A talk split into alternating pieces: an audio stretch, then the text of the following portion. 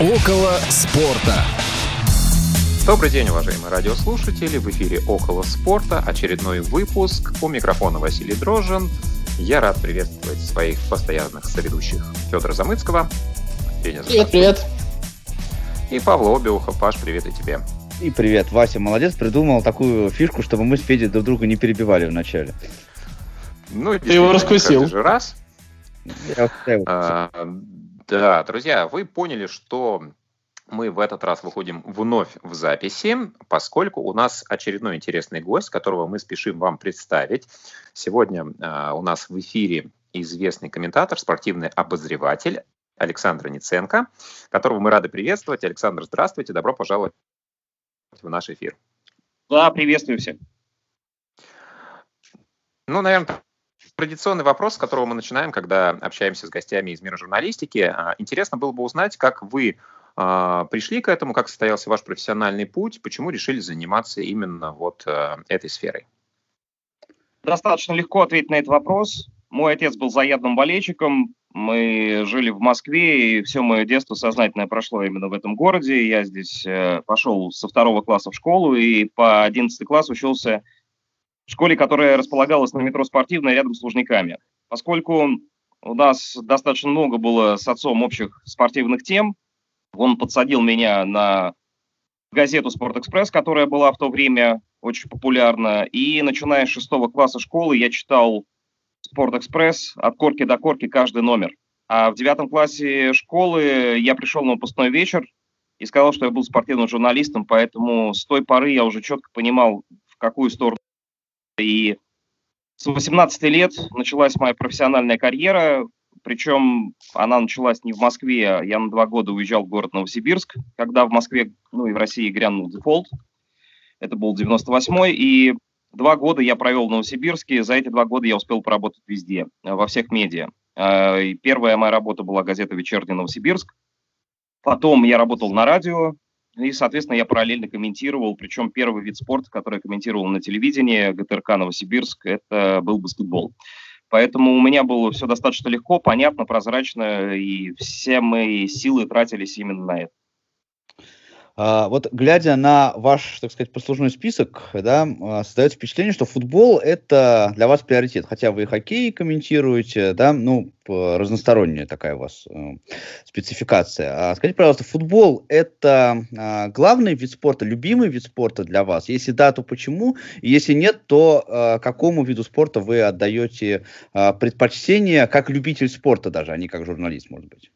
Ну, я думаю, что да, футбол, пожалуй, мой любимый вид спорта. А, и я бы не стал говорить, что он затмевает для меня хоккей. Для меня хоккей также интересен. Хоккей бывает разный. Да, понятно, что я в большей степени задействован на матчах континентальной хоккейной лиги. У меня за неделю бывает по несколько эфиров.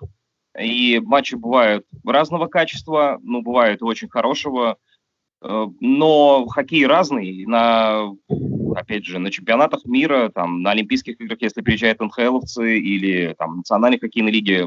Э, мне кажется, что хоккей – это очень зрелищная и динамичная игра, и мне кажется, что она не уступает футболу, поэтому мне очень тяжело между ними выбирать. Хотя, если говорим о моей профессиональной вовлеченности, да, в футбол я вовлечен больше, ну, потому что просто про футбол гораздо больше говорят. Э, а если касаться всех остальных видов спорта, я также тоже в принципе, ими интересуюсь, поскольку работа на радио, она не позволяет сосредоточиться на каком-то одном виде. Когда ты ведешь спортивные эфиры часовые, они, естественно, обо всем спорте. И логично, что в такой ситуации приходится погружаться и в мир фигурного катания, и в мир там, биатлона, ну, популярных видов спорта в России или каких-то значимых событий, может быть, из не самых раскрученных видов спорта. Александр, вот у нас радиостанция, наша основная аудитория — это незрячие болельщики, люди, которые не видят, мы сами, в принципе, э, такие же. И я вот с вами познакомился впервые как э, с радиокомментатором, то есть э, вот на «Маяке», когда вы комментировали футбол.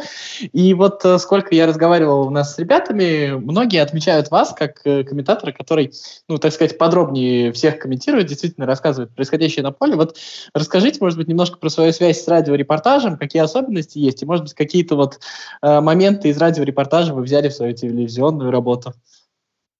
Ну, я бы сказал, что моя радио практика, наоборот, мне кажется, мне очень сильно мешала в пору карьеры телевизионной, потому что радиорепортаж э, не нужен на телевидении, поскольку там есть картинка, и она дополняет э, все то, что ты э, должен говорить, а ты, по сути, ее пересказываешь. Вот с этим приходилось поначалу бороться, и мне кажется, что я не очень быстро изжил эту проблему. Хотя сейчас, э, в принципе, уже нет в этом плане проблем. А если говорить о связи с радиорепортажем, ну, специфика, она очень понятна. А, любой человек, который находится у радиоприемника, не видит картинки. Соответственно, мы там прекрасно знаем там, с Колей Саприным, э, поскольку мы достаточно часто вместе работали, и причем работали не только в футбол. У нас огромное количество совместных репортажей, причем со всех видов спорта. Мы понимаем, что мы должны попытаться передать ту картинку, которую мы видим перед собой. Поэтому эта задача понятна, она осязаема, ее достаточно легко уловить, и в такой ситуации достаточно легко работается. Поскольку у нас уже там пара сыгранная, и мы примерно понимаем, о чем говорить, как дополнять, что рассказывать, видимо, поэтому получается полноценные репортажи. Мне кажется, мы сами не помним с Колей, когда мы вообще первый раз сели вместе работать. Но вот э, наши, началь... ну, наши начальники на радио почему-то нас начали использовать в паре, и причем на разных видах спорта. Мы во время Олимпиады в Сочи, у нас была студия в Олимпийском парке, и мы откомментировали на радио Вести ФМ эм все биатлонные гонки вдвоем. Ну, понятно, к нам приходили биатлонисты, мы бывали, работали с ними, ну, как бы пара у нас там была сыгранная. На всем маяке мы откомментировали все лыжные гонки, даже вот марафон 50 километров, вот сколько он шел, мы сидели вдвоем и комментировали его в эфире. А, и мы комментировали хоккей, естественно, неоднократно. И, матчи чемпионатов мира мы комментировали, и, соответственно, мы комментировали хоккей на Олимпийских играх в Пхенчхане, все матчи, несмотря на разницу во времени. То есть, э, э, закрывая эту тему, резюмируя, было понятно сразу, что необходимо людям у радиоприемника, поэтому было достаточно легко идти так, как это необходимо. А что касается телевизионной истории, ну, ты тут перестраиваешься. Сейчас это нет никаких проблем. Я думаю, ни у Коли, ни у меня. На самом деле, знаете теперь, что у вас есть достаточно большая аудитория, которая благодарна за это дублирование картинки, так скажем, по телевизору. Так что спасибо. Ну да, что касается радиоэфира, то на самом деле вот мы слушали вместе с супругой, которая у меня, в общем-то, ну, не настолько сильно увлечена в спорт и в футбол в частности, но даже ей очень сильно нравилось э, вот это комментирование в исполнении вас и Николая Саприна. А, мне интересно э, такой момент узнать. У вас очень много проектов э, за спиной и текущих. Вот э, скажите, для вас самый ценный, может быть, проект, если это какой-то определенный вид деятельности, да, или, может быть, это какое-то событие? Ну, мне бы не хотелось что-то выделять, и я, честно говоря, даже не думаю на эту тему, потому что я живу сегодняшним днем, и мне кажется, что все мои главные проекты еще впереди. Для меня самое главное не останавливаться. У меня действительно очень много проектов, и я получаю истинное наслаждение, что мне посчастливилось в моей жизни заниматься всегда только тем, чего я хотел. Вот. А, если выделять какие-то события, ну, наверное, как и любой а, человек, работавший на Олимпиадах, на чемпионатах мира, на чемпионатах Европы, я выделю их, конечно. Потому что, но, опять же, выделять их э, можно в общем, потому что когда ты попадаешь на первую Олимпиаду, все всегда говорят, э, ты запомнишь и только ее, а все остальное будет э, как под копирку. И я с этим согласен. Я попал на первую Олимпиаду в Пекин в 2008 году, у нас было оттуда все вещание поэтому все редакции поехали туда и жили там три недели в Пекине. Я могу сказать, что да, Олимпиада в Пекине мне запомнилась гораздо больше, чем Олимпиада в Ванкувере, чем Олимпиада в Лондоне. И, ну, Сочи я все-таки ставлю особняком, потому что это Олимпиада на родине. И попал на первый чемпионат мира в 2010 году в ЮАР. Но это абсолютно незабываемое впечатление, когда ты э, там из Йоханнесбурга переезжаешь там в Кейптаун, ты едешь в Притурию, ты едешь в разные города, смотришь страну. Хотя, конечно, там чемпионат мира в Бразилии, я не был в Рио, я был в Форталезе и в Натале. Я комментировал матчи для канала «Россия-2» на тот момент. Ну, «Россия-1», понятное дело, потому что на федеральном телевидении показывали. Вот. Ты запоминаешь первое, а потом все как под копирку, потому что ты едешь туда работать, ты едешь туда не тусоваться, и, соответственно, алгоритм работы, он везде одинаковый. Вот. Поэтому Чемпионат мира я очень рад, что прошел в России при мне. И, честно говоря, я получил истинное удовольствие от э, работы на этом турнире. Мы с Колей откомментировали больше 30 матчей, мне кажется, на радио. Мы откомментировали всю Россию с места событий. Э, мы откомментировали финал. И мы с Колей комментировали на федеральном телевидении на России Бельгию с э, Францией, полуфинал чемпионата мира. Я могу сказать, что это был лучший чемпионат мира, и я бы его выделил, безусловно, потому что он был у меня на родине, как, впрочем, Олимпиаду в Сочи. Другое дело, что я уже был знаком с тем, что это такое, и поэтому, наверное, я не испытал тех невероятных эмоций, которые могли испытывать именно российские болельщики. Но это нисколько не затмило эффект от э, происходящего. Я по-настоящему кайфовал от э, чемпионата мира в России. Я понял, в, в этот месяц я понимал, что я один из самых счастливых людей на свете, что я могу действительно находиться там, где я всю жизнь хотел находиться. Прежде чем задам свой вопрос, э, основ... который я запланировал, я хочу маленький вопросик еще задать. Э, вы просто первый человек, с которым я разговариваю, который был в ЮАР на чемпионате мира. Скажите, пожалуйста, как вы пережили вывузелы? Это, это было сложно, потому что по телеку это было прям вообще нереально совершенно какое-то. Мне понравилось. Но это был свой колорит. На самом деле я был уже осведомлен людьми, которые были в Африке, что такое вовузело и с чем придется столкнуться. Поэтому э, я, в принципе, отчасти понимал, что это такое. Я, как и все, из ЮАР вез вовузелы в качестве сувениров. Ну, правда, не в таком количестве, в котором везли некоторые мои коллеги. Я там видел, люди загружали там по 20 этих вовузел. У меня было не знаю, там 3-4, по-моему, и я их, в принципе, у меня попросили, я их раздарил. Вовузелы — это, да, оригинальное сопровождение. Я согласен, что оно не очень привычно, оно забивает весь этот футбольный интершум. Ну, такова особенность Африки, а что поделать? Там такой регион, это мы к ним в гости приехали, а не они.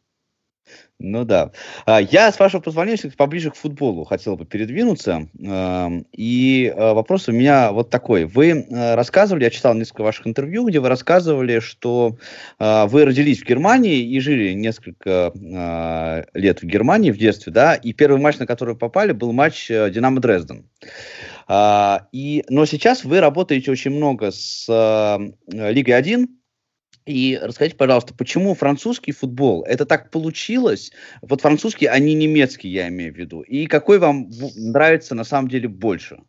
Ну, да, понятно, что раз я жил в Германии пять лет, то и на первом матче попал немецкий с заятым болельщиком футбольным. Если касаться чемпионата, все было достаточно просто. Это скорее Франция меня нашла, чем я ее. И мне придется, наверное, повторить все то, что постараюсь это сделать коротко. Э, так получилось, что наш телеканал, я работал на ВТРК, Россия, естественно, не имел возможности приобрести достаточно большой контент э, футбольный, и поскольку контракт э, на английскую премьер-лигу истек, стал вопрос, что мы будем показывать. В итоге была приобретена Франция, и я как человек, как любознательный человек и любопытный, мне захотелось все-таки залезть под кожу этому чемпионату и постараться его комментировать сознанием дела, квалифицированные. И, ну, мне всегда любопытно. Я всегда лезу в этом плане вглубь. Я такой дотошный, э, может быть, в какой-то степени даже занудливый комментатор, потому что мне хочется там до каких-то деталей добраться. И я стал в эту историю погружаться, а потом так получилось, что, ну, связано, наверное, с тем, что чемпионат Франции многие недооценивают и по-снобистски ему, к нему относятся. А мне, наоборот, всегда было интересно, и так как-то устоялось, что сейчас ну, даже, наверное, среди коллег, э, я, наверное, во Францию больше погружен, чем они. Почему не Германия? Я не знаю, видимо, не представилось мне возможности. Я, честно говоря, к Бундеслиге уже в сознательном возрасте относился всегда очень спокойно. То есть, э, ну, есть и есть. Хотя, я не спорю, там играют очень интересные команды самобытные, как и в любом другом чемпионате. Я считаю, что немецкий футбол очень непредсказуемый, и матчи чемпионата смотреть достаточно интересно. Ну, не знаю, моя история вот такая. А если говорить о вот прям таком интересе с детства, я всегда следил за английской премьер-лигой. Для меня это топ-чемпионат. Был с э, детских, юношеских лет и молодежных, и там каких угодно. Поэтому сейчас я за Англией слежу так же плотно, как если бы мы ее показывали. Потому что, ну, то есть, если я не успеваю посмотреть матчи, ну, то есть я все матчи же не могу в туре посмотреть, правильно? Я смотрю все хайлайты. Э, то есть я в Англии вообще в полном материале и даже несмотря на то, что мы не показываем. Э, я пока полностью к Франции не пришли, позволю себе немножко вернуться к комментаторским темам, наверное, последний по этому поводу у меня личный вопрос.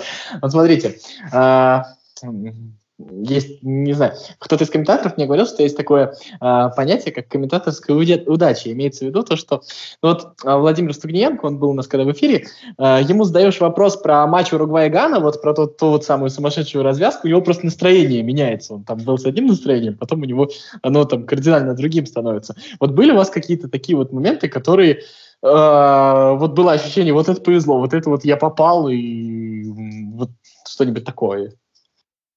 Я понял, вы хотите какую-то историю, но, честно говоря, мне вот так на скидку не приходит такой репортаж. Э, хотя э, комментаторские удачи, безусловно, бывают. И Вова в этом плане прав. Я с ним полностью солидарен, потому что действительно тебе выпадают какие-то очень веселые игры.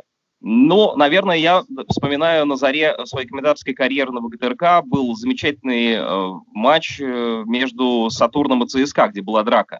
И мы комментировали его с Андреем Талалаевым. Вы помните, да, там Жедер, и там была битва. Прям. Вася Березуцкий был.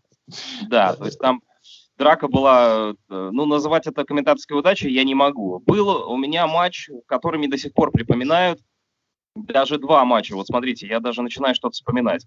Значит, матч Сибири в Еврокубках, первый против ПСВ. Когда они выиграли, да? Вот. И мне до сих пор, а поскольку я начинал свою карьеру в Новосибирске, как я уже сказал, мне вот до сих пор мои знакомые и друзья этот матч постоянно припоминают. И даже иногда, уже столько лет прошло, мне люди пишут реально там в Инстаграм, в Директ, благодарят за этот матч, хотя он был там сто лет назад, но мы помним, чем все для Сибири закончилось. Ответно матч э, она в Голландии проиграла и была разгромлена. Но этот матч вспоминают все с голом Дегтярева. Вот. Потом была игра мне, у меня живет двоюродная сестра на Украине, я, в принципе, ездил много на Украину, ну, логично с моей фамилией, что я частенько ездил на Украину, вот, и, и мне она там безумно нравится, вот. У меня там двоюродная сестра живет, я поддерживаю с ней отношения очень хорошие. Вот, э, матч Украина-Франция стыковой, где Украина Францию 2-0 обыграла, вот, с голом Зазули, вот, тоже мне до сих пор этот матч вспоминают, вот, периодически. Вот, а так в остальном разные матчи бывают. Не знаю, я ко всем статусным играм отношусь одинаково. Сказать, что там была какая-то отдельная по сценарию комментаторская удача, я не могу. Для меня просто удача, что я оказываюсь на таких играх. Потому что, честно, я... в отличие от Стыгненко, у меня... Поэтому я каждую из них ценю. Я все три матча, которые вы перечислили, смотрел с вашим комментарием. Ну что, хитрик у вас. Можно, да, можно, можно сказать перс, перс, персональный поклонник. А, но я все-таки хотел бы перейти уже к французской лиге и по ней а, несколько вопросов задать. Ну вот у меня лично а, складывалось впечатление в свое время, несколько лет назад, а, что Франция может быть из топ-5, наверное, самая непредсказуемая лига в плане определения конечного победителя, да, потому что были сезоны, да, когда чемпион вот э, совсем был неочевидный, да, в следующем году эта команда вообще могла бороться за выживание. Вот с этой точки зрения, да, непредсказуемость результата, она ушла с приходом больших денег, да, в э, различные клубы, ну и, наверное, в первую очередь в Париж. Да, и если не эта отличительная черта у французского чемпионата, то чем сейчас он выделяется и по каким, может быть, критериям, по каким характеристикам можно описывать французский чемпионат? Э, да, с приходом денег в Париж эта предсказуемость ушла. И когда Монпелье выигрывал последнее чемпионство, там, Луи Николенный, непокойный, как раз и говорил о том, что, ребята, поймите, у вас это единственный и последний шанс с приходом денег в Париж э, вы никогда больше не, не сможете выиграть там в Монпелье чемпионство. Поэтому это, конечно, памятная абсолютная история. Э, чем интересен французский футбол сейчас? Тем, что он по-прежнему является в первую очередь Лига 1, во вторую очередь Лига 2, э, является отличным конвейером подготовки ярких, молодых, талантливых футболистов. И не зря Лига 1 себя начала называть в последние годы Лигой талант. Это абсолютно правильная э, вещь, и для меня французская Лига 1 – это возможность следить за развитием карьеры будущих мировых звезд с первого дня. Потому что, как пример, Эден Азар выиграл в Лиле чемпионство и стал большой звездой уже в Челси, понятное дело. Но если бы ты увлекался Лигой 1, ты бы видел его гораздо раньше. То, что сейчас происходит с Килианом Мбаппе, то, что происходило с Антони Марсиалем. Э, расскажу эту веселую историю с Марсиалем, когда он только появился, начал забивать голы за Монако. Там же надо все-таки эфир какими-то историями разбавлять.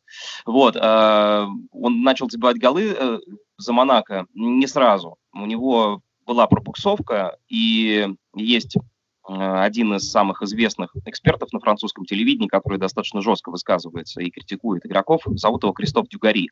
Я думаю, что не нужно объяснять, кто это такой. Очень заметный игрок был в свое время. Вот, и этот Кристоф Дюгари начал Марсиаля э, ну, просто приканчивать э, в эфире и говорить о том, что это человек, который не соответствует уровню Монако. Вот. И Марсиаль выдал отличную серию из, по-моему, шести или семи результативных матчей подряд, и после каждой игры он выходил и передал привет Дюгари в Микзона. Вот. Э, это, конечно, было очень весело наблюдать. И потом Марсиаля, как мы помним, за 70 миллионов, по-моему, продали в Манчестер Юнайтед. Вот. Э, Лига 1 – это э, очень интересный, атмосферный чемпионат, помимо той спортивной составляющей, которую я сказал, то есть наличие большого количества молодых игроков. Я могу сказать, что этот турнир очень духовитый. И его просто недооценивают, потому что у нас нет культуры просмотра Франции, потому что мы смотрели Италию в первую очередь, мы смотрели Англию в первую очередь, и просто этой культуре негде было сформироваться. Но вот эта вот местечковость, которая там присутствует, вот это вот боление за провинциальные команды болельщиков искренне от всего сердца, когда они участвуют в различных акциях, когда вот они приходят на стадионы и болеют там также поколениями за условный гингам, но это вызывает огромную симпатию, и ты проникаешься настоящей любовью к этому турниру. Просто его не так э, популярно э, раскручивают, и поэтому люди не имеют возможности это знать. А я, как человек любопытный, я в это влезаю и начинаю это смотреть. И они, честно, мне как родные. Я тут поехал в Краснодар. Что-что? Да-да-да, продолжите. Я говорю, просто я поехал в Краснодар, тут матч комментирует с Ростовом. И я очень хотел сфотографироваться с Рами Кабела, потому что на моих глазах развивалась вся его карьера. Он воспитанник Монпелье, я комментировал его матчи еще на ВГТРК, когда он играл в Монпелье. Я следил за его карьерой. Вот я правда, я, я, так, я какое-то очень странное ощущение словил, что он мне будто как родной. Когда я с ним подошел, там, пообщаться на английском, и, а, ну, начал объяснять, кто я, вот, почему, собственно, он меня там интересует и прочие все дела, он так вообще тоже загорелся, вот, э, вспоминая эти какие-то, хотя у нас там небольшой диалог был, короткий, вот, э, после игры. Но вот такие ощущения я ловлю. Да, и мне они очень нравятся.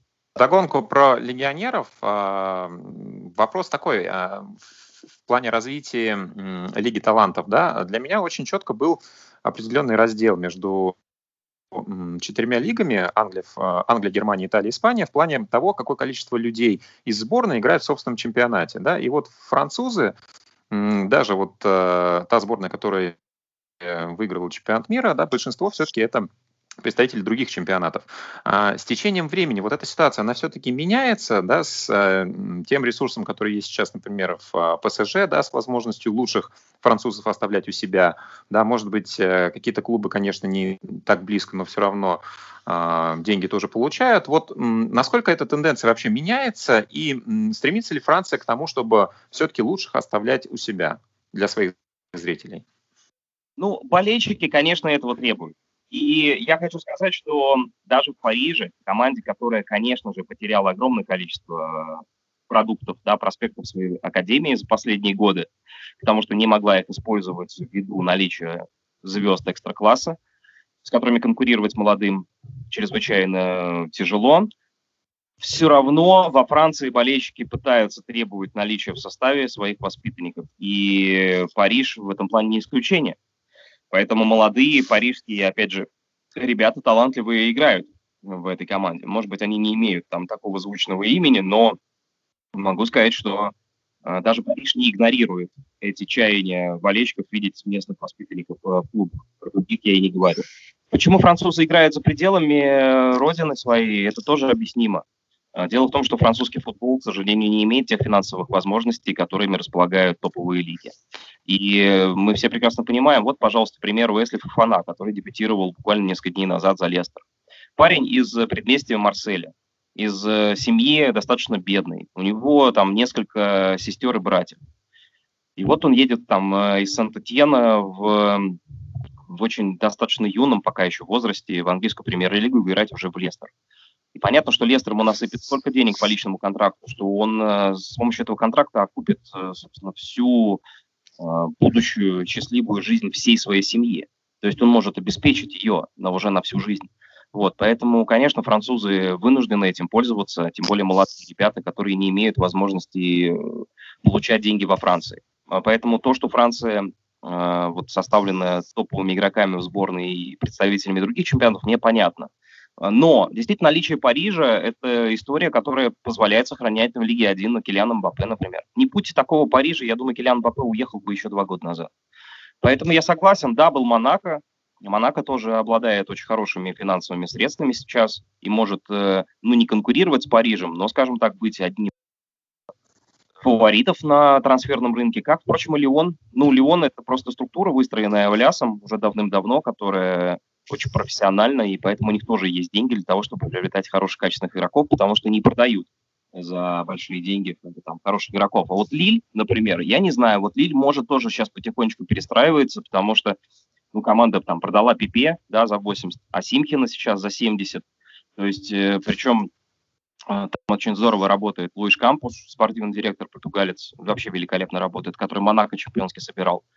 Вот, и Лиль может таковым стать, но, опять же, для этого требуется время, потому что мы же понимаем, это делается не за год и не за два. Ты не можешь, французские клубы не могут, как Астон за два трансферных окна 240 миллионов фунтов потратить, понимаете? И у них их нет.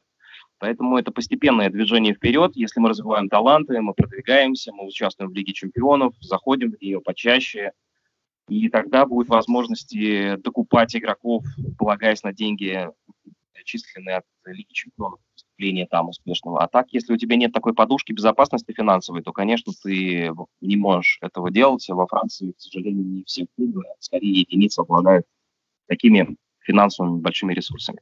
Не знаю, ответил я или нет, вроде да. Да, а, да, конечно. А, вопрос у меня такой дилетантский. А, я не смотрю французский футбол, как сейчас говорят, от слова совсем.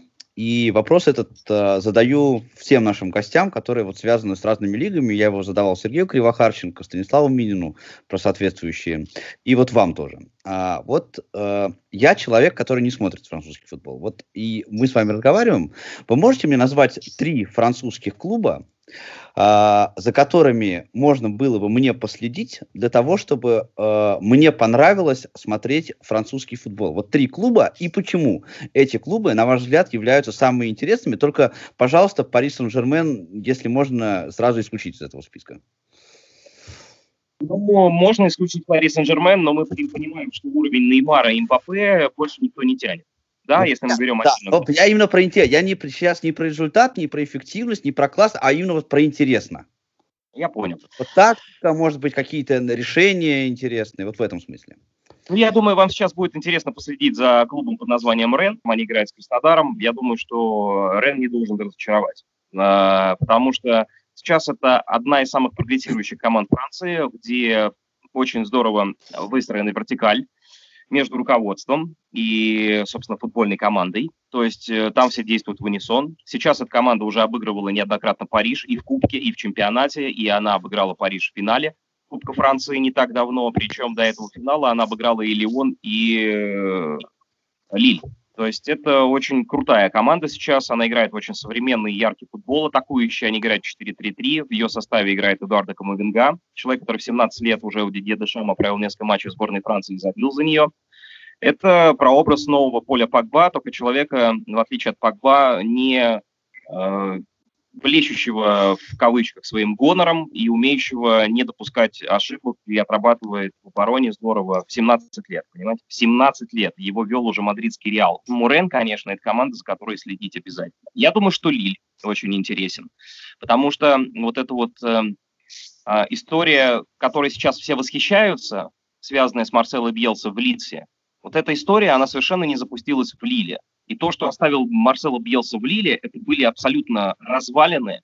Это, эм, понимаете, в его имя вложились люди. Пришел новый владелец Лили, Жерар Лапес, который обладал э, командой Формулы-1. По-моему, Лотусом он обладал. И вот он решил перейти в футбол. Привел отличных управленцев, ком- э, команду, и вот они сделали ставку на Бьелсу. Вы не представляете, какое это было фиаско. Бьелса посреди сезона, сезона, который складывался отвратительнейшим образом, а он без году недели в команде, сказал, у меня на, в Аргентине умер друг, и поэтому я поехал на похороны. А команда борется за выживание. И после этого это была последняя капля, которая переполнила чашу терпения, и там просто остались развалины. И команда весь сезон еле-еле выползала из зоны вылета. Ее подхватил Галтье, и через год он выбил ее в Лигу чемпионов. Понимаете, и Лиль сейчас так же здорово развивается, как Рен. Это команда, которая обладает одним из самых лучших, на мой взгляд, спортивных директоров, потому что как Луиш Кампус находит молодые таланты, я ему просто респектую.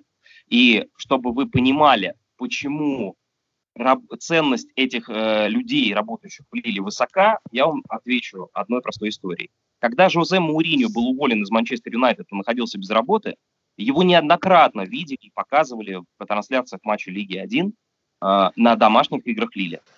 Потому что он, во-первых, увел в Галтье помощников, сейчас который с ним работает в Манчестер Юнайтед, и он этого кампуша очень хотел увести, и в Тоттенхэм в том числе. И эти разговоры ходили. Это, я думаю, что Муриньо все-таки разбирается в поле, как вот к нему не относились. Вот. И это показывает, что люди били правильно выстраивают работу. Вот, поэтому два этих клуба, наверное, я бы назвал точно. А да. Если за проект следить, то то, что сейчас происходит в Санта-Кене, а, тоже, на мой взгляд, заслуживает внимания. Команда, почти весь основной состав, не старше 23 лет. Я называю детский сад Пивеля. Клод Пиэль – это всем известный тренер, который там в Лестере работал, а, там, понятно, в Саутгемптоне в Англии, то есть светился у большого числа болельщиков, у него репутация человека, который запускает молодые таланты. Собственно, Уэсли Фафана – это отчасти его проект, который в Лестере я уже упоминал. Поэтому сейчас в Сент-Этьене делаю ставку на молодых ребят, прям совсем молодых, которые очень круто смотрятся. Они уже даже после нескольких туров успели полидировать в чемпионате Франции. Но это проект, связанный с нестабильностью, и Сент-Этьен в себя не влюбит, потому что молодые игроки нестабильные, и они могут и в яму попадать. Но следить за этим проектом сейчас для меня лично очень интересно. Вот. А так, в остальном, ну, Страсбур интересно дома смотреть, потому что там здорово болеют. Ланс, конечно, который вернулся. Но все равно это такие нестабильные варианты.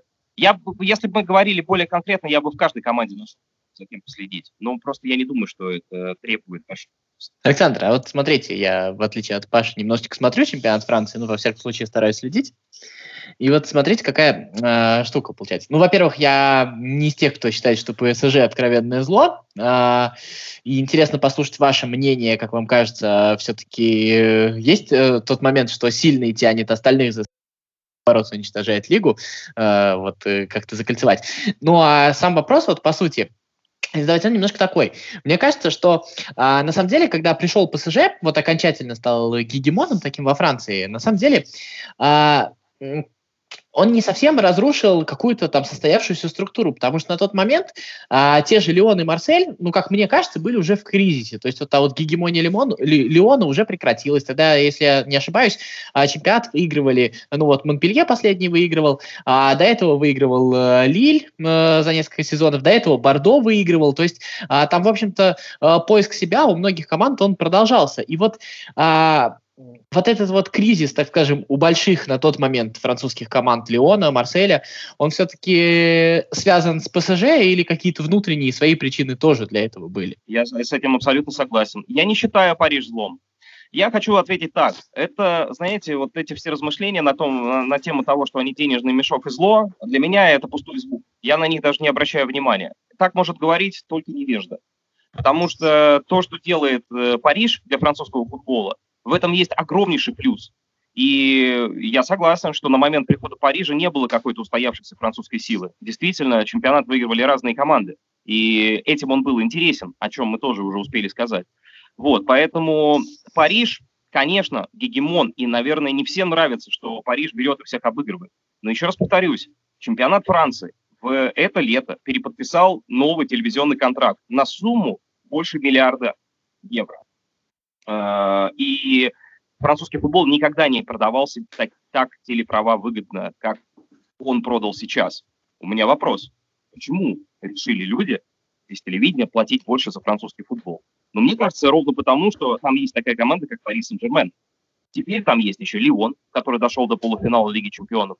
И надо вообще сказать, что если кто-то думает, что французский футбол абсолютно там несостоятелен и э, на европейской арене, то я хочу припомнить последние шесть лет. И я хочу сказать, что до того, э, до последнего сезона в когда мы эту команду видели в финале Лиги Чемпионов, так вот, во время прихода катарских денег во французский футбол именно в Париж, Марсель дошел до финала Лиги Европы, Леон дошел до полуфинала Лиги Европы, где проиграл Аякс, а Аякс потом проиграл Манчестер Юнайтед в финале. Вот, то есть он был в шаге. А, собственно, Монако дошел однажды до четвертьфинала Лиги Чемпионов, а потом до полуфинала Лиги Чемпионов. И Париж сейчас это скорее тот локомотив, который тащит всех за собой. И понятно, что команды, которые во Франции пытаются с ними конкурировать, они, естественно, смотрят в первую очередь на них, ориентируясь, опять же, в своих финансовых затратах, в выстраивании своего футбола и в желании, конечно, ему соответствовать. Поэтому, безусловно, Париж, на мой взгляд, это команда, которая тянет за собой французский футбол, которая делает его привлекательным в глазах большинства болельщиков. И, кроме всего прочего, денежным, денежным мешком называют обычно клубы, которые не имеют никаких трофеев и, соответственно, из-за вбрасывания большого количества миллионов вдруг становится какой-то ощутимой силой. Ребят, в Париже 50 лет, не 100, не больше 100, как Амьен, 50 лет. И это команда, которая в Еврокубках уже играла, и она, по-моему, Кубок обладателей Кубков выигрывала, на всякий случай. И она и чемпионом становилась до прихода катарских денег. Да, может быть, она не делает в строку, как сейчас, но это точно не денежный мешок. Это команда с устоявшимися традициями. Там Рональдинho играл на всякий случай. Мне кажется, Рональдинho такого футболиста не мог завлечь совершенно неподходящий провинциальный клуб. И Раи там играл знаменитый бразилец. Если поглядеть, э, Бернард Лама играл один из самых выдающихся вратарей французского футбола своего времени. Поэтому кто там только не играл в этом Париже. Поль Легулен. Ну, в общем, э, это называть его денежным мешком, это значит просто не иметь никакого желания погружаться в материал. Тут еще, мне кажется, стоит добавить то, что на самом деле Леон э, не первый раз ведь вышел в полуфинал Лиги Чемпионов, он еще 7 лет назад был в полуфинале Лиги Чемпионов. То есть это... И, кстати, тогда он прошел Бордо, то есть две французские команды играли, то есть результат действительно есть. Ну вот у меня, кстати, в продолжении про ПСЖ тоже все-таки в последнее время ну, а, по крайней мере, внешне некоторые решения выглядят достаточно импульсивными. Да? Если чемпионат Франции э, парижанам покоряется, и это уже планка взята давно, то вот э, был прицел, видимо, на Лигу чемпионов, наверное, на какой-то действительно более значимый трофей. И вот э, последний сезон, с вашей точки зрения, это все-таки э, позволило ну, удовлетворить вот эти аппетиты да, тех, кто, может быть, принимает решения? Или это, может быть, в неком смысле только закрепила вот этот ярлык, что команда все-таки где-то рядом, но еще не до конца сделала тот результат, на который, может быть, рассчитывали, в том числе э, вливая такие серьезные ресурсы? Ну, я поговорил о том, что никакого удовлетворения в Париже, конечно, нет от финала есть удовлетворение от того, что все-таки вот эта вот долголетняя история вливания этих денег и устраивания действительно серьезного профессионального клуба, который может взять и у Барселоны забрать игрока, пусть за, за астрономические деньги, но ведь это была имиджевая покупка и показание, как раз демонстрация всем остальным, что смотрите, вот есть теперь Париж, и мы очень серьезная фигура вообще на карте европейской футбольной. Вот, вот, э, вот эти все старания конечно, принесли определенное удовлетворение от финала. Но, конечно, в Париже по-прежнему мечтают о победе в этом турнире, и, соответственно, никакого удовлетворения здесь быть не может. Э, посмотрим, что получится. Честно говоря, я бы сейчас не делал... Мне нравится, конечно, я счастлив, э, что я комментирую чемпионат, э, из которого две команды играли в финале Лиги Чемпионов. Но это был коронавирусный сезон, и мне очень интересно посмотреть, что будет дальше. Понятно, что Леона сейчас мы не увидим в Еврокубках, он впервые за 20 лет туда не попал. Вот. Но вот эта коронавирусная формула розыгрыша Лиги Чемпионов, она не дает мне четкой объективной картины сейчас. Я хочу посмотреть на то, что будет дальше. Но я уверен в том, что Париж по-прежнему будет следовать тем же путем. Э, у него те же мотивы достаточно солидные. Я вижу это по трансферной кампании. Вот. Э, другое дело, что она тоже выглядит действительно импульсивной в какой-то степени. Но если глобально брать, Париж не отступится. И пока нет предпосылок у меня судить о том со стороны, что Париж отступится от планов выиграть Лигу чемпионов. А можете, пожалуйста, пару слов, э, такую э, оценку, не оценку, не оценку, заключение, да, по поводу перехода Кавани в Манчестер Юнайтед, потому что для меня это такая тоже немножко странная история, да, а не покупали же они футболиста уровня Кавани для того, чтобы он сидел на скамейке, но э, встраивать его вот в эту атакующую модель Ман э, Юнайтед, где, э, в принципе, три вполне себе э, хороших э, футболистов находятся. Понятно, что они все там нестабильные, Гринвуд вообще еще молодой, э, но их, э, мне кажется, вот что сейчас идет движение по развитию как раз вот этой атакующей схемы, которая у них есть, да, и э, встроить туда Кавани будет как минимум сложно, а присесть на лавку он вряд ли захочет. Вот что по этому поводу вы думаете? Для меня очень интересно вообще, в принципе, пронаблюдать, что будет с Кавани в Манчестер Юнайтед. Я думаю так. Если мы берем его в оптимальных кондициях, то это будет очень хороший переход для Юнайтед, который сделает эту команду сильнее и добавит ей определенных опций игры впереди. Потому что сейчас игра в атаке Юнайтед предсказуема, по большому счету. Хорошо, пришел Бруно Фернандеш, ее раскрасил, до этого они сугубо играли в контратаку. Вот, поэтому Кавани – это дополнительная опция. Но меня смущает действительно, как и вас, несколько нюансов. Во-первых, он в абсолютно растренированном состоянии сейчас, он год толком не играл в Париже. Так сложилось, я не буду погружаться в эту историю. В принципе, болельщики, те, кто следят, и так знают, что произошло. Вот, э, он обиделся на Париж и не стал с ними переподписывать э, контракт на оставшиеся туры после коронавируса. Вот, и там на оставшиеся матчи Лиги чемпионов. Э, и, соответственно, он искал клуб, и понятно, что в каком он состоянии находится, я не знаю. Вот. И мы точно знаем, что он не сыграет против Парижа сейчас, потому что он еще пока не готов, и Сульшер об этом сказал. А второй момент меня смущает как раз вот то, о чем вы говорите, особенности игры Юнайтед. В Париже э, любому нападающему играть намного комфортнее, потому что Париж владеет мячом 60-65% времени в каждом матче, а иногда и 70%. Это означает, что он проводит почти все время игры на чужой половине поля и создает большое количество моментов. Кавани никогда не реализовывал 5 моментов из 5. Кавани может промахнуться с двух метров пустым воротам.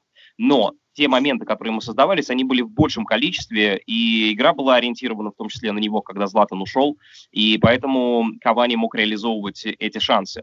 Кавани идеальный игрок с точки зрения командности. Он всегда подстрахует, он всегда отработает. Он очень профессионально относится к своим обязанностям. Он боец, как и любой уругваец.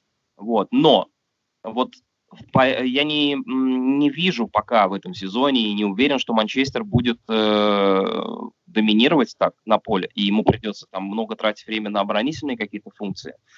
Вот, поэтому мне самому интересно, что с Кавани получится. Я к нему отношусь с большим уважением и теплом. Вот, э, и, конечно, мне бы хотелось, чтобы его карьера была достаточно яркой, может быть, и не продолжительной ввиду его возраста, потому что ему уже там за 30.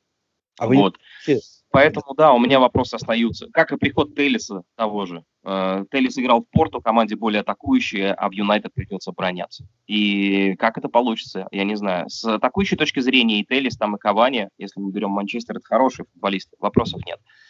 Но вот как они будут встроены в игру, у меня тоже есть некоторые сомнения, и хотелось бы посмотреть, последить за этим процессом. А вы не думаете, просто вот э, есть у меня такая сумасшедшая идея, да, э, что э, сейчас, ну, понятно, что Кавани в растренированном состоянии находится, да, но понятно, что э, какие-то действия они сейчас будут э, делать для того, чтобы приводить его в форму, что это будет конкуренция Марсиалю, потому что э, Марсиаль тоже не особенно назад-то бегает, в общем-то, по большому счету. Э, и, может быть, они видят в нем как раз э, того игрока, который вот э, на острие будет э, лучше смотреться. Марсель не центральный нападающий, Марсель все-таки фланговый нападающий в первую очередь. Ему, я думаю, тяжело будет играть в центре нападения. Кавани – это типичный центр-форвард. Я думаю, что скорее из-за прихода Кавани больше Рашфорд пострадает, потому что он не сможет играть в центре нападения. Мы помним, как он начинал, и как Вангал его ставил в центр для и он там здорово смотрелся, как только его отодвинули на фланг, совершенно другая история началась. Нет-нет, я думаю, что Кавани будет спокойно на позиции центр форварда играть, все остальные, Гринвуд, Марсиаль, Рашфорд, это будут либо там нападающие, там, либо это будет фланговая история в зависимости от тактической схемы. Немножко в прошлое вернусь, если позволите. А, я вот э, про Арсена Венгера хотел капельку поговорить. А, есть э, такой стереотип, что вот э, Арсен Венгер брал и, значит, э, какую-то суперталантливую французскую молодежь, и вот показывал ее миру. И типа он искал вот этих вот э, суперталантливых футболистов. На самом деле, если вот посмотреть, а, да, э, Терри Анри был, безусловно, там суперзвездой, но если вот взять всех остальных французских футболистов Арсенала, ну, так скажем, на топовом уровне это были достаточно э, средние футболисты. Вот. И вот э, тут вопрос э, вот какой. Венгер – это все-таки тренер, который развивал молодых сырых футболистов и доводил их, э, позволял им показывать больше, так скажем, э, чем вот казавшийся их потенциал? Или это все-таки футбол, э, тренер, который брал готовых футболистов, потому что мне кажется, что все-таки и Санья, и Насри, когда приходили, это все-таки были уже ну, готовые, состоявшиеся футболисты. И просто, э, так скажем, встраивал их вот эту вот систему. Потому что мне вот кажется, что после Анри, во-первых, не было так скажем, особых звезд э, среди французов арсенальских. А вторая история, которая заключается в том, что вот у меня большие сомнения вызывает именно то, что э, Венгер прям брал совсем не футболистов и делал из них футболистов. Все-таки, насколько я помню, все, кто приходил в Арсенал, были уже состоявшимися игроками, как минимум. Ну, ответ на этот вопрос очень простой. Э, Венгер, как француз, понятное дело, лучше знал свой да, родной. И логично, чтобы он ориентировался на него. Вот те сейчас э, фразы, которые там, вы пытаетесь объяснить его философию, мне кажется, он вообще их в голове не имел. Ну, у меня такое ощущение, я могу ошибаться. Ну, то есть вы как-то так закольцовываете его карьеру пытаетесь придать ей какой-то глобальный смысл. И это правильно с журналистской точки зрения. Я сейчас, то есть, я не критикую. Это правильно, это, в принципе, интересно всегда какие-то выводы сделать. Но мне кажется, что когда он работал. Я, э, наверное, отчасти с вашим посылом соглашусь, потому что, ну, и отчасти не соглашусь. Объясню. Условно говоря, ну, у нас и, конечно, был состоявшимся игроком, вопросов нет. Он был звездой там французской лиги 1. Но, еще раз повторюсь, Англия задает другие стандарты. И здесь я согласен с тем, что Англия уже дает возможность футболистам развиваться в более профессиональную сторону. Не потому, что Франция такой чемпионат там слабенький. Нет, он не слабый чемпионат. Но Англия совершенно другие стандарты задает, потому что в Англии сейчас играет огромное количество звезд, и английские клубы пытаются доминировать на международном уровне, и у них это хорошо получается. Соответственно, ты попадаешь в любой чемпионат, где есть клубы, которые являются э, ну, командами, которые ведут борьбу там, за самые высокие места в Лиге чемпионов, ты там, очевидно, растешь. И поэтому я думаю, что, отвечая на ваш вопрос, просто даже состоявшиеся игроки во Франции, а, вот, они ехали к Венгерову в Англию и повышали свой уровень, поэтому можно сказать, что их развивал. Вот. Может быть, он не всех там из них делал звезд, но все равно они туда ехали за развитием. Я могу сказать, что вот я буквально сейчас на вскидку могу назвать три фамилии футболистов, которые, например, из Франции приехали, и казалось, что они будут доминировать в английской премьер-лиге, у них ничего не получилось. Реми Кабела, Флориан Кувен, Папиджи Бабаджи был отличным центральным защитником, которого купил Челси, я думал, что может заиграть, но в итоге вообще просто шик. Потому в Англии просто закопало, э, у них не получилась карьера. Да, понятно, Кавен туда поехал совсем юным, э, дела, может быть, еще не был таким состоявшимся игроком но Англия кого-то и прибивает, и многих она прибивала. Фаби Хазри очень яркий игрок, который поехал в Сандерленд и, мне кажется, провел непонятно что, непонятно какое время. Софьян Буфаль поехал с французского чемпионата в Англию, и что у него что-то получилось. По-моему, в Англии у него как раз не очень получилось. Совсем.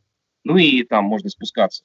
А, поэтому далеко не, не всегда игроки из французского чемпионата, которые едут в Англию, могут так хорошо играть. Венгер делал им как мне кажется, создавал их очень хорошие условия, которые позволяли им прогрессировать и меньше в ментальном плане испытывать проблем. Потому что все-таки он какое-то шество над ними имел. Вот. А по поводу вот этого посыла звезды, не звезды, ну, мне кажется, он такой не, не особо важный аспект, чтобы сейчас вокруг Я... него Э, прям секунду, ремарочку прям маленькую сделаю. Я не имею в виду, что Венгер какой-то там э, плохой или еще что-то. Я просто, мне кажется, что немножко неправильно понимают Венгера. И как раз а, допустим, э, те же Санья или Клиши не были какими-то суперфутболистами, и как раз а, при Венгере они играли на своем пределе. Вот что я имел в виду. Как раз и это, этим я и подчеркивал, возможно, талант Венгера. Нет-нет, Венгер хороший тренер был, который действительно позволял э, ребятам развиваться. Мы, я думаю, сойдемся на том и будем правы, э, что Венгер действительно брал хороших футболистов, и все равно при нем они выходили на хороший высокий уровень. То есть все-таки репутация тренера, который позволял игрокам развиваться, э, беря их из Франции превращаться, ну, если не в звезд мирового футбола, то в очень крепких футболистов, это правда. В большинстве своем, я думаю, что так и было. Ну что ж, а тем временем мы практически исчерпали лимит нашего сегодняшнего эфирного ресурса. Александр Ниценко был у нас сегодня в студии, в гостях. Спасибо огромное, что нашли возможность э, прийти, поотвечать на наши вопросы, погрузить нас немножко в мир французского футбола. До новых встреч. Мы с вами прощаемся. Услышимся в следующий понедельник. Всем пока. Около спорта.